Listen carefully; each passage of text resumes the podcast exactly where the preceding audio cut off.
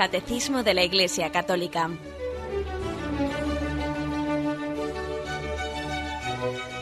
Un programa dirigido por Monseñor José Ignacio Munilla, Obispo de San Sebastián.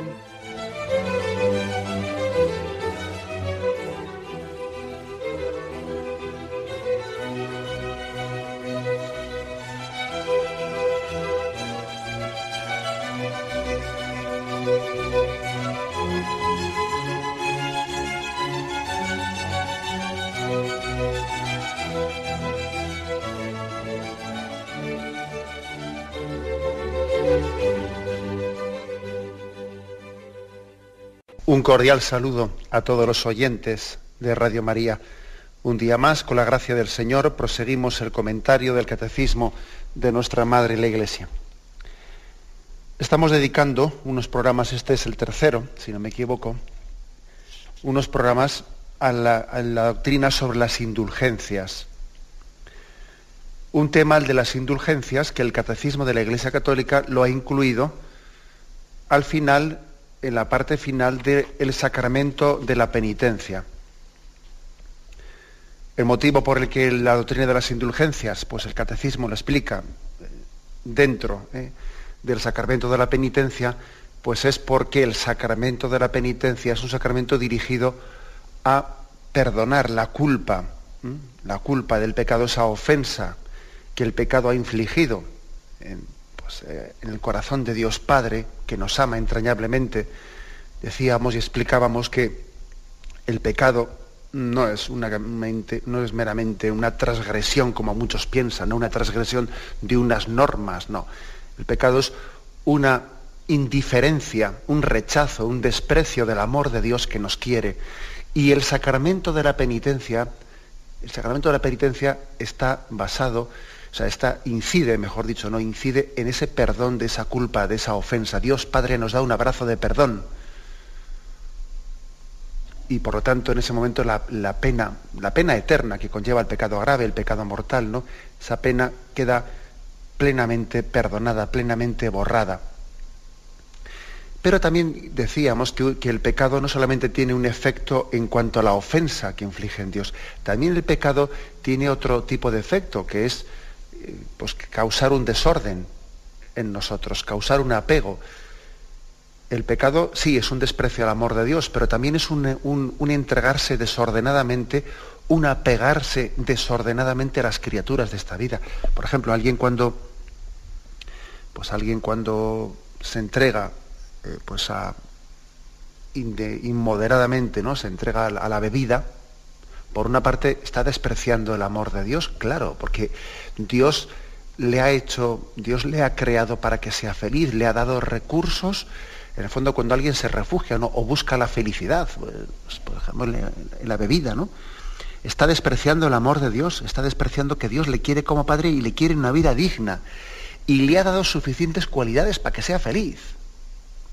Pues supone un desprecio del amor de Dios, pero además también supone supone un desorden, eh, supone un crear malos hábitos, supone un apego, eh, un apego a, pues, a, ese recurso, a ese tubo de escape que él busca, ¿no? Supone un desorden interior. Bueno, pues las indulgencias en lo que incide no es como eso que hemos dicho del sacramento de la penitencia, que la penitencia incide en el perdón de la ofensa a Dios. No, las indulgencias no inciden en eso.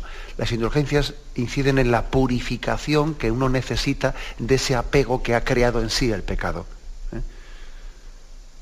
Porque claro, para poder entrar a gozar de Dios en la intimidad del, cielo, de la Jerusalén celestial, por supuesto que es necesario que, que, hayamos, que nos hayamos reconciliado con Dios, ¿no? En un abrazo de amor en ese abrazo de perdón que Él nos ofrece, pero también es necesario que se haya completado la tarea de purificación, de desapego, de, reconquistar la libertad del alma que había quedado atada a apegos, esa pena temporal. Hay una pena temporal, aparte de la pena eterna, que es la que hace referencia ¿no?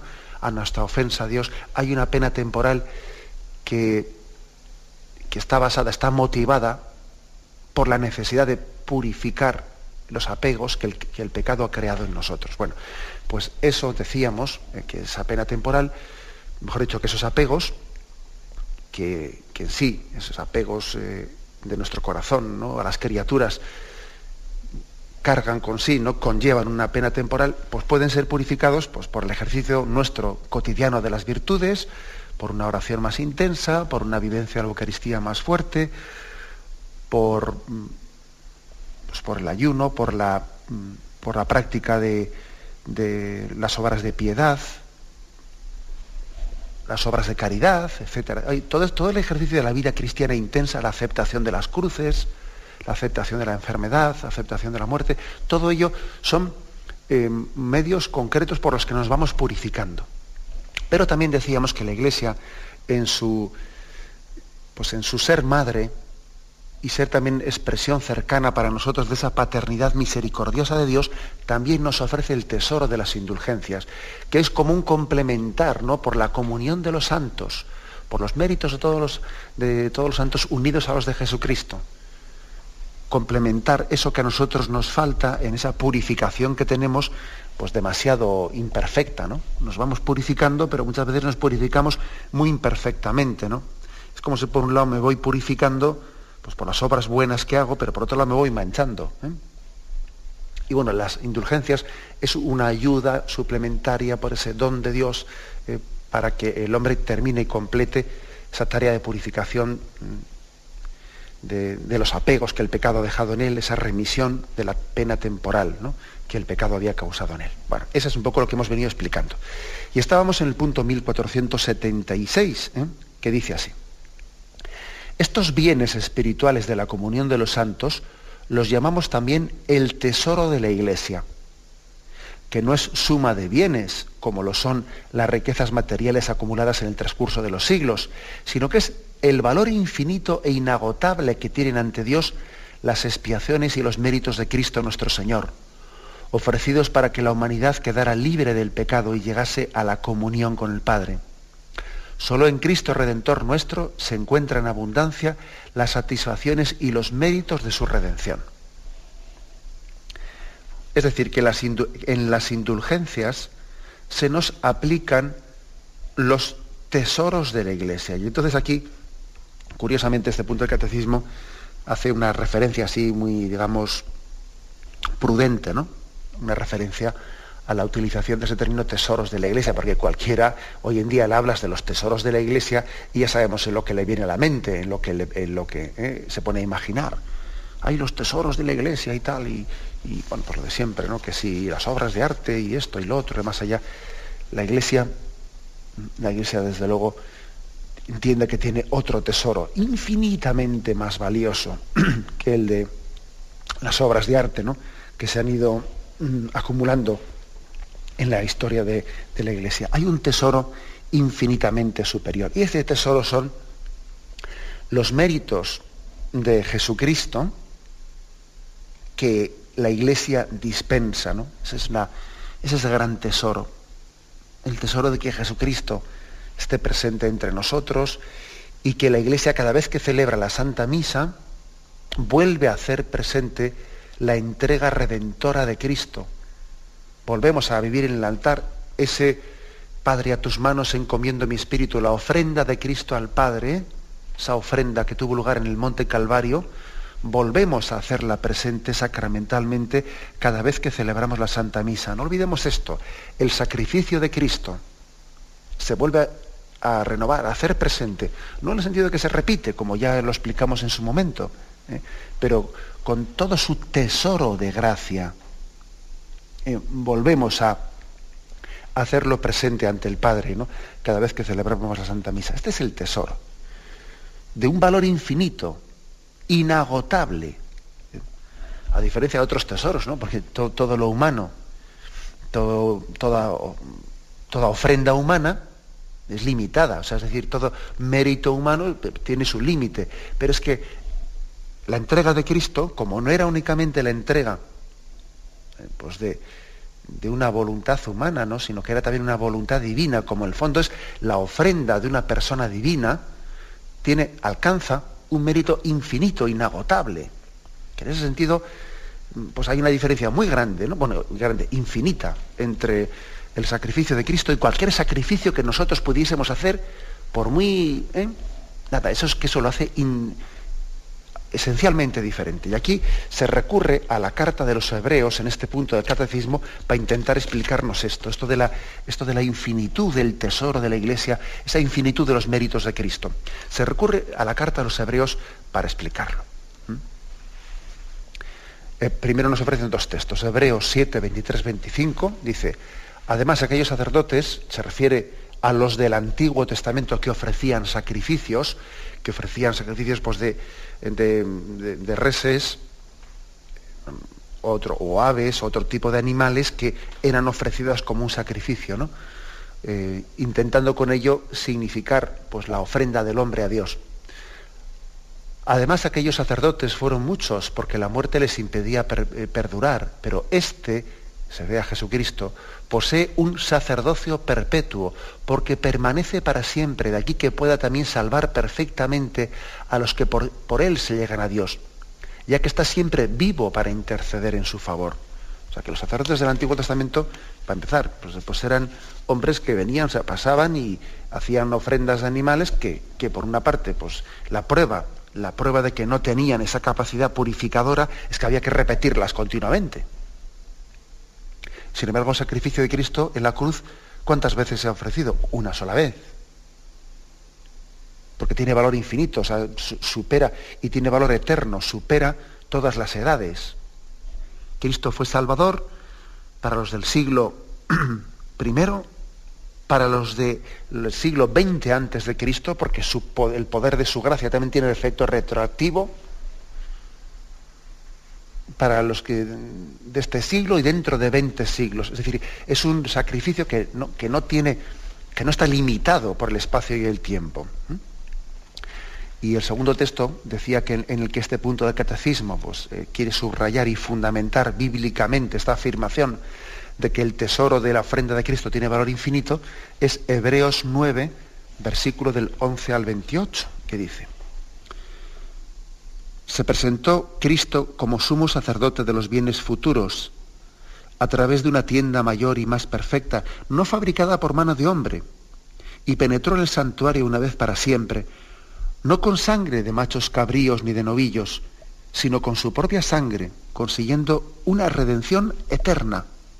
Pues si la sangre de machos cabríos y de toros y la ceniza de la vaca santifica con su aspersión a los contaminados en orden a la purificación de la carne, cuanto más la sangre de Cristo, que por el Espíritu Eterno se ofreció a sí mismo sin tacha a Dios, purificará de las obras muertas nuestra conciencia para rendir culto al Dios vivo. Por eso es mediador de una nueva alianza, para que interveniendo su muerte para remisión de las transgresiones de la primera alianza, los que han sido llamados reciban la herencia eterna prometida pues donde hay testamento se requiere que conste la muerte del testador.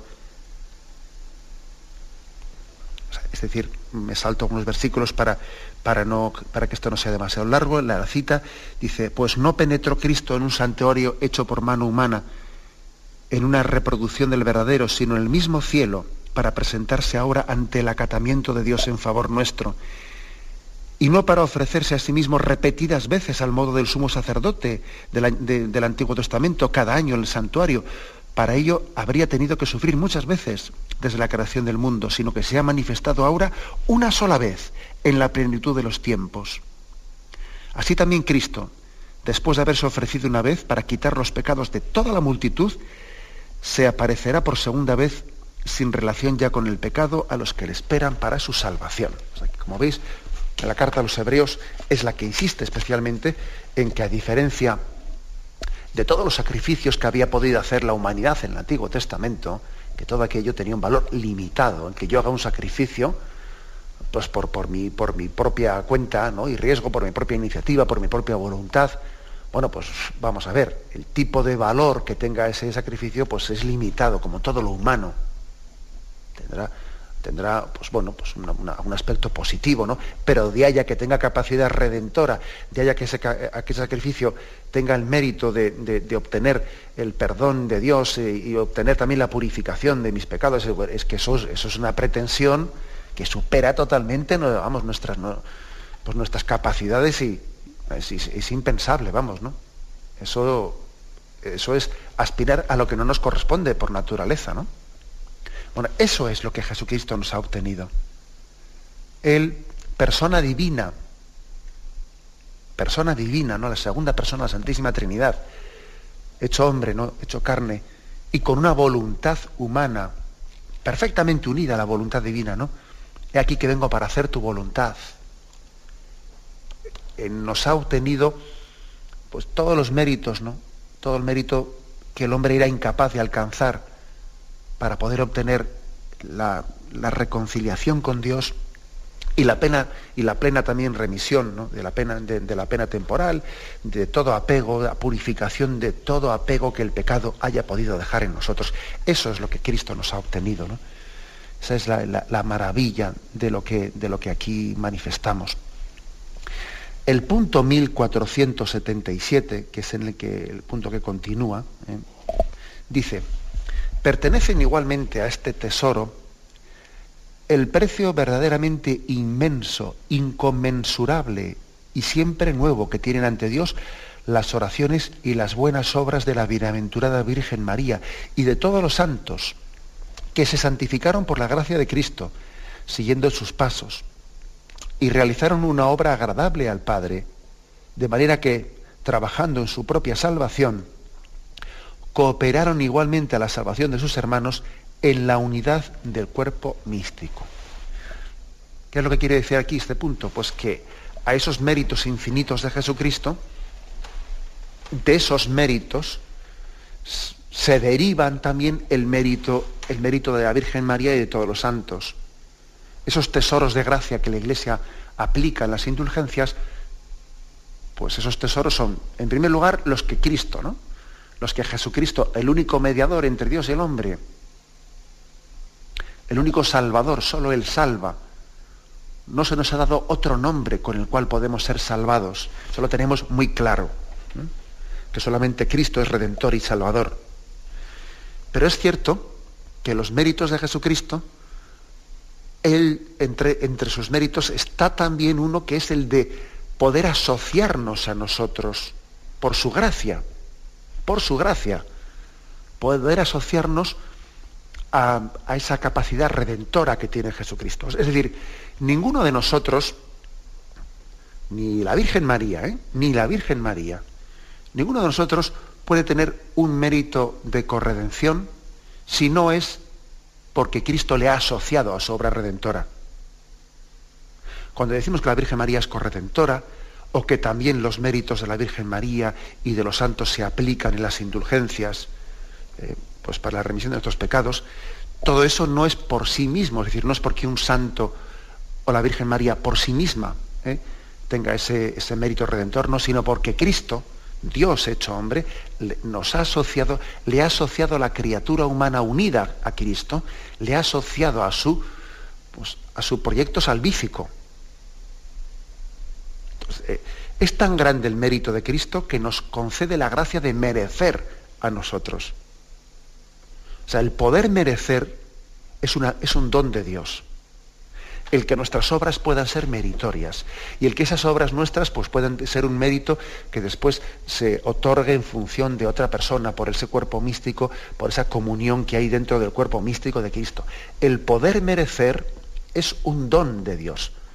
A veces el mundo protestante, acusó, especialmente ¿no? pues en aquellos primeros siglos después de la Reforma, acusaban al catolicismo, le acusaban de, que al hablar de los méritos de los santos o los méritos de la Virgen María, de, dejar, eh, de, haber oscurecido o de haber hecho sombra eh, a la única mediación, al único Salvador que es Jesucristo, de haberle quitado la centralidad, de haber olvidado aspectos mm, como, como estos que yo he señalado ahora, ¿no? Pues de que no hay otro nombre que en el que somos salvos que el de Jesucristo y hay un solo mediador entre Dios y el hombre que es, que es eh, Jesucristo. Bueno, pues es que ese tipo de acusaciones eh, yo creo que son por una mala comprensión de lo que es la doctrina católica. La doctrina católica en absoluto se le ocurre decir que un santo o la Virgen María o nadie tenga un mérito por sí misma desligado del mérito de, Jesucristo en absoluto. Nuestro mérito, nuestra capacidad de merecer es un don de Jesucristo y Él nos asocia a su obra a su obra salvífica. Tal es, tal es el amor que no solo, no, no solo nos santifica, sino que también unidos a Él nos concede la gracia de ser instrumento de, de, santificación para nuestros hermanos. Por eso, cuando la Iglesia dice de que en las indulgencias se distribuyen los tesoros de la Iglesia, los tesoros, ¿no? Eso el principal tesoro es el de la sangre de Cristo Redentora, que por cierto, ¿no? recuerdo un pasaje, un pasaje de la película de la Pasión de Cristo, esa película de Mel Gibson, que es un pasaje conmovedor. ¿eh? El pasaje de que la Virgen María, después de que su Hijo Jesucristo ha sido flagelado, y ahí hay una, escena tremenda ¿no? del lugar en el que Cristo había sido flagelado y está lleno de sangre, la Virgen María coge el paño blanco, coge un paño blanco que además en, la, película es la mujer de Pilato la que, la que se lo entrega, y María con una unción tremenda va empapando, eh, va limpiando eh, la sangre de su hijo y, va empapando ese paño blanco de la sangre de su hijo, para que no se desperdicie ninguna gota redentora de su hijo Jesucristo. Y en esa imagen, eh, esa imagen hermosísima de esa película, pues se, está como expresando gráficamente que María, la Virgen María, es imagen también de la Iglesia, que es depositaria de esa redención de Jesucristo, es como la esponja. María es como la esponja que ha recibido todos los méritos de esa sangre redentora y también los distribuye después. Quedan en depósito en María, en la imagen de la iglesia, quedan en depósito en ella. ¿eh? Y para que sean distribuidos a lo largo de toda la humanidad los tesoros de la gracia, esos méritos, que no se desperdicien ni una sola gota redentora de la sangre de Cristo, que la Iglesia lo distribuya, que tenga ese poder de santificación, de purificación, que, se da a través ¿no? pues de la, del sacramento de la penitencia, por una parte, y, en lo que hace referencia a la pena eterna, a la remisión de la pena eterna, y en lo que hace referencia a las indulgencias, pues por lo que hace referencia a la, a la remisión de la pena temporal. ¿eh? Es, por lo tanto, la esponja que está empapada de la sangre de Cristo y que la distribuye, la aplica a todos aquellos que necesitamos, ¿no? El poder de esa sangre redentora. Bien, tenemos un momento de, de reflexión y continuamos enseguida.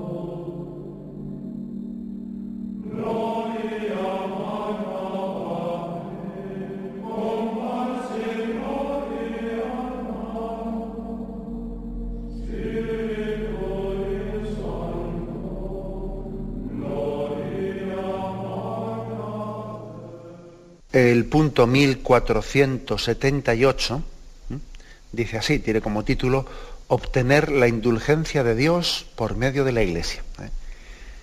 Las indulgencias se obtienen por la Iglesia que, en virtud del poder de atar y desatar que le fue concedido por Cristo Jesús, interviene en favor de un cristiano y le abre el tesoro de los méritos de Cristo y de los santos para obtener del Padre de la Misericordia la remisión de las penas temporales debidas por sus pecados. Por eso la Iglesia no quiere solamente acudir en ayuda de este cristiano, sino también impulsarlo a hacer obras de piedad, de penitencia y de caridad. Afirmación así central o principal de este punto nos recuerda que las indulgencias eh, se obtienen por la Iglesia en virtud de ese poder que el Señor le dio de atar y desatar. ¿Os acordáis de ese pasaje del Evangelio en el que Jesús le dice a Pedro, lo que ates en la tierra quedará atado en el cielo, lo que desates en la tierra quedará desatado en el cielo. Tú eres Pedro, sobre esta piedra edificaré mi iglesia, te daré las llaves del reino de los cielos. Es decir, es un momento en el que Cristo está transmitiendo ¿no? a su autoridad.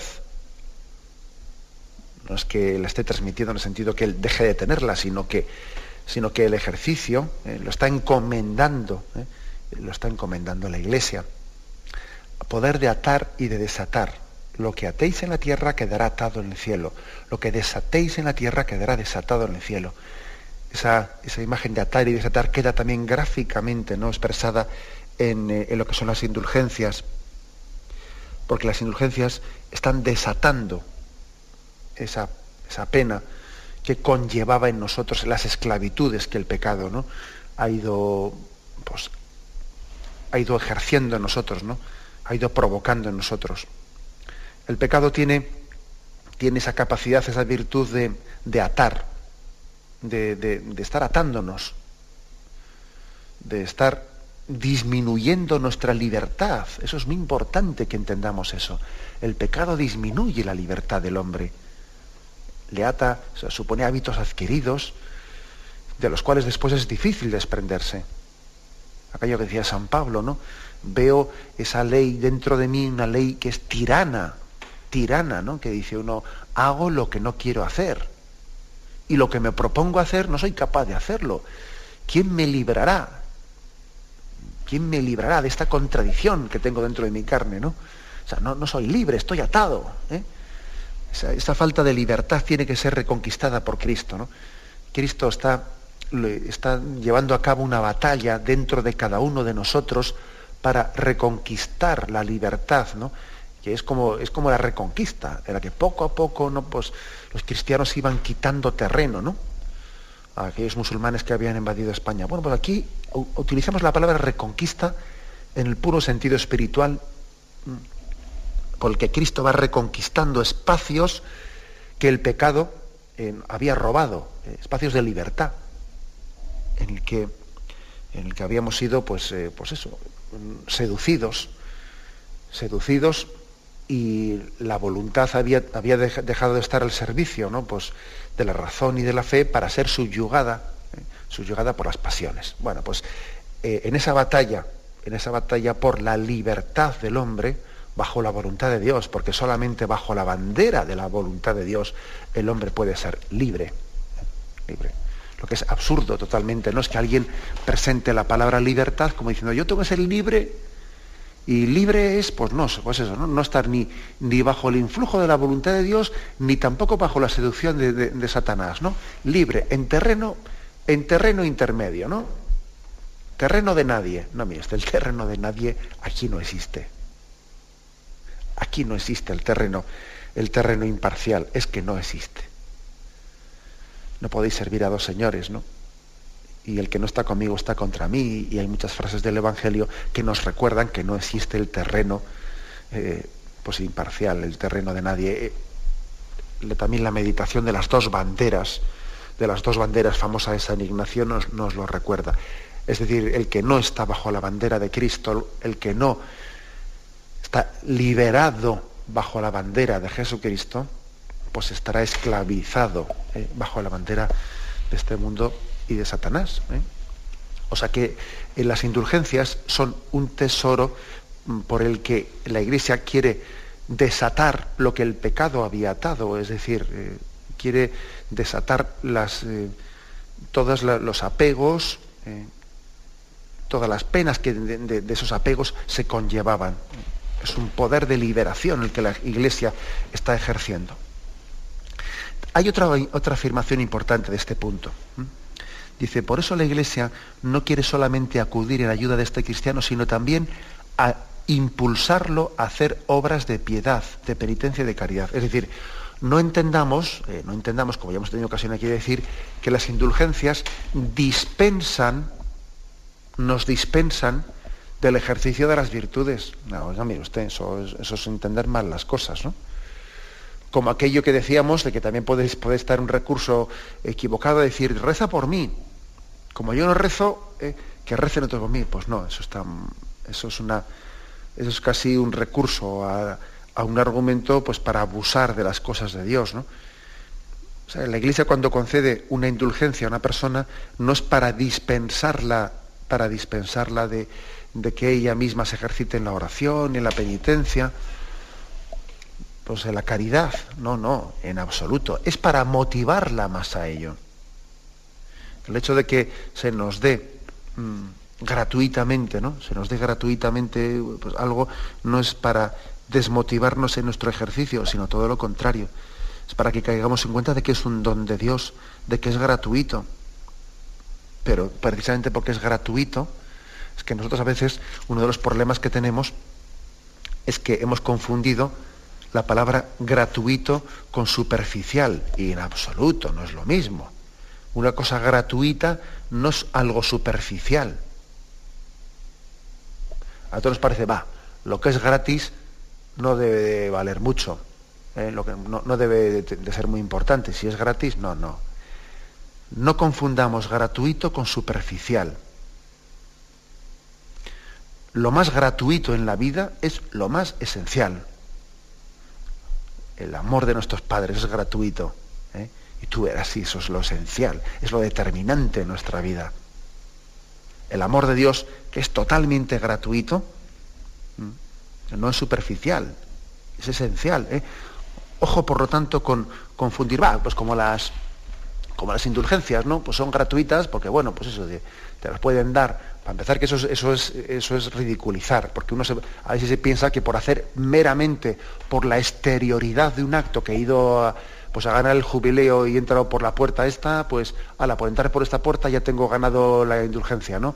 Bueno, vamos a ver, no ridiculicemos las cosas. Ese signo externo solamente tiene valor en la medida que sea un signo de un corazón contrito y humillado y con un pleno deseo de entrega a Dios. ¿Eh? ¿Me explico? No, no juguemos con, las, con, con los signos.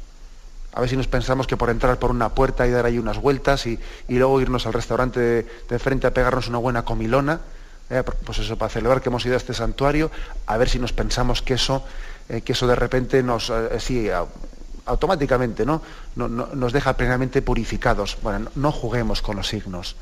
Eso tiene valor y tiene razón de ser en la medida que sea expresión de un corazón contrito y humillado, plenamente confiado en la gracia de Cristo. Eh, depositada en manos de la Iglesia. Es muy importante ¿no? Que, no juguemos con las cosas de Dios. Por eso dice aquí que la Iglesia, eh, cuando ofrece la indulgencia a un cristiano, le impulsa a hacer obras de piedad, de penitencia y de caridad. Y la mejor expresión de que esa indulgencia ha estado bien ganada, o sea, de que ha sido, de que ha sido bien recibida y que no ha sido un acto, pues eso, un acto de, cumplimiento, de cumplimiento, ¿eh? La mejor prueba será que esa persona, después de haber recibido la, indulgencia, tiene más conciencia de tener que vivir las obras de penitencia, de caridad y de oración. De lo contrario, mal signo, mala pinta tiene la cosa. Da la impresión de que ha recibido esa indulgencia, pues vamos, así como, como, de, como un poste, como un poste, pero no sintiéndose llamado por Cristo a asociarse ¿no? a, esa, a esa tarea de purificación. Bien, tenemos un momento de reflexión y continuamos enseguida.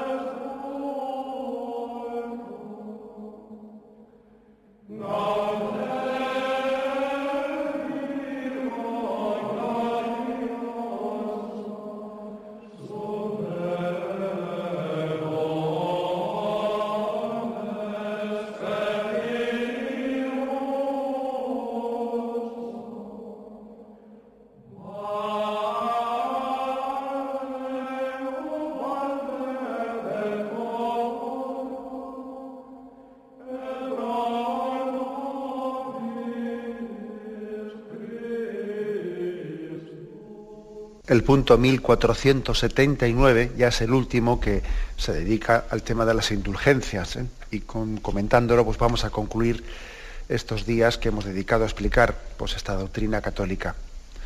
Dice el punto 1479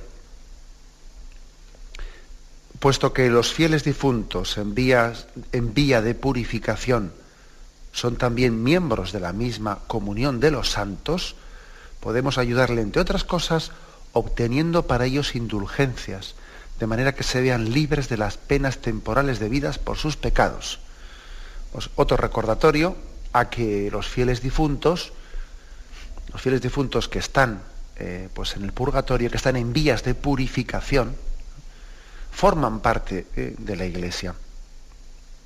Acordaros de que, de que la Iglesia el 1 de noviembre y 2 de noviembre celebra dos cosas distintas que a veces pues se tienden un poco a confundir, ¿no? El 1 de noviembre es la festividad de todos los santos, en la que se celebra el día de todos aquellos que están en el cielo triunfantes, y el 2 de noviembre se celebra la, misa de, el día de todos los difuntos, haciendo referencia a todos aquellos hermanos nuestros que están en el purgatorio en camino de purificación hasta llegar al cielo.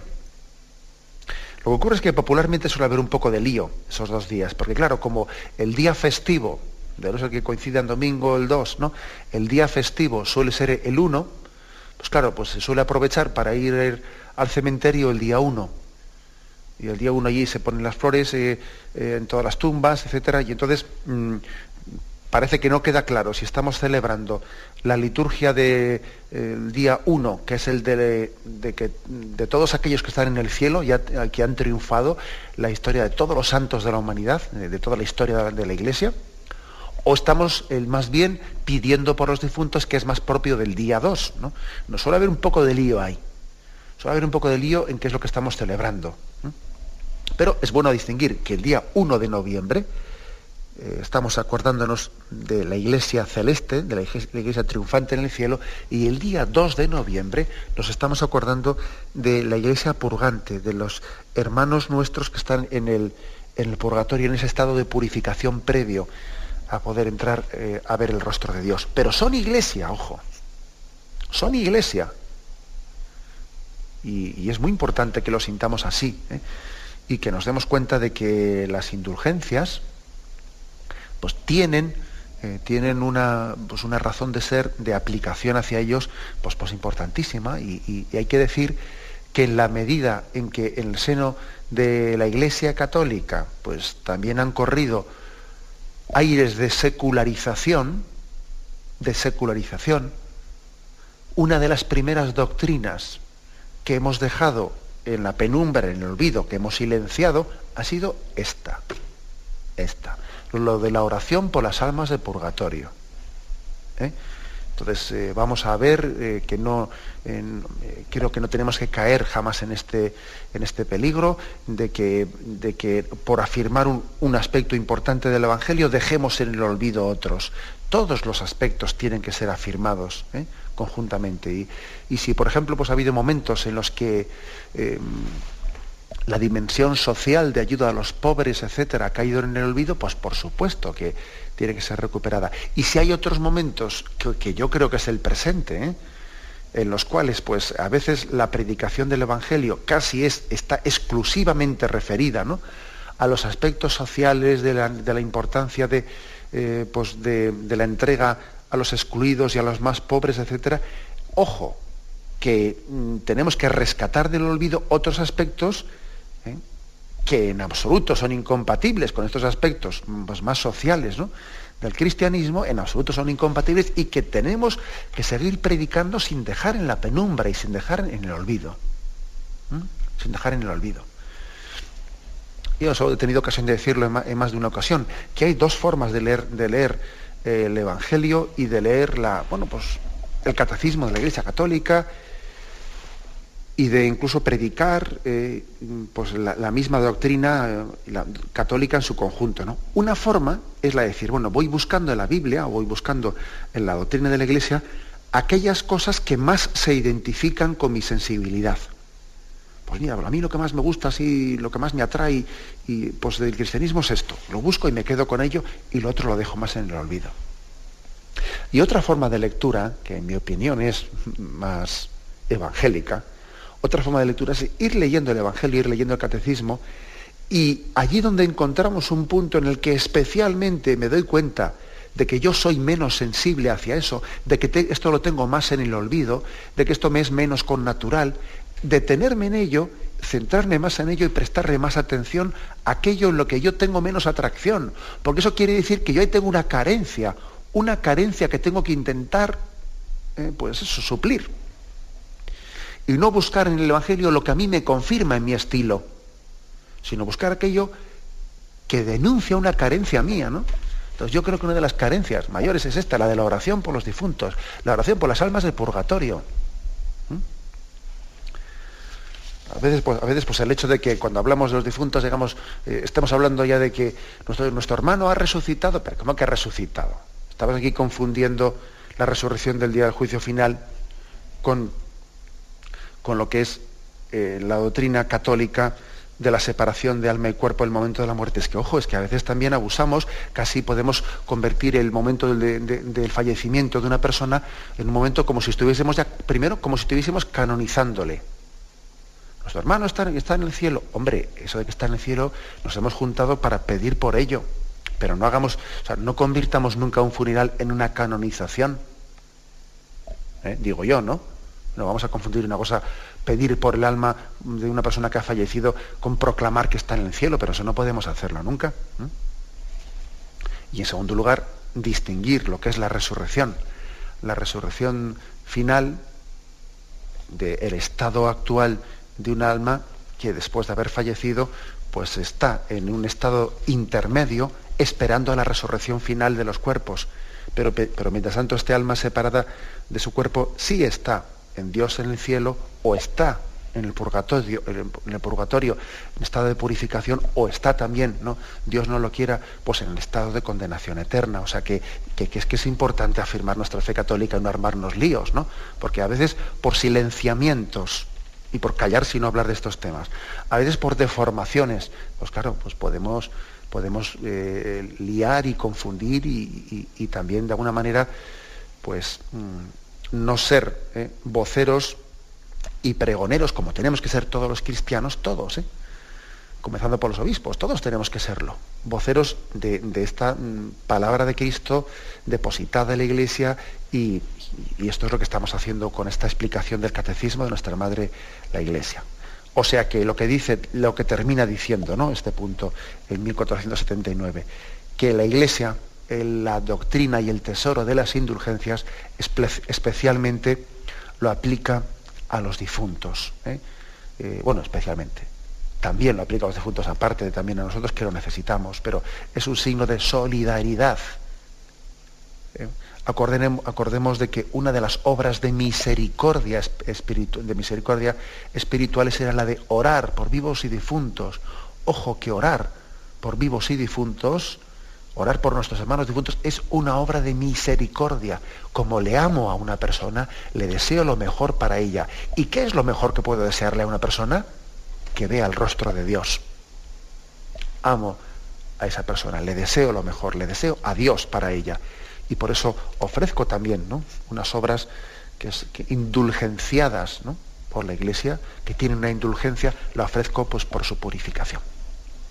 Bien, dejamos aquí eh, estos días que hemos, que hemos dedicado a la explicación de las indulgencias que están dentro del capítulo más, eh, más amplio del sacramento de la penitencia. Ahora me despido con la bendición de Dios Todopoderoso. Padre, Hijo y Espíritu Santo, descienda sobre vosotros. Alabado sea Jesucristo.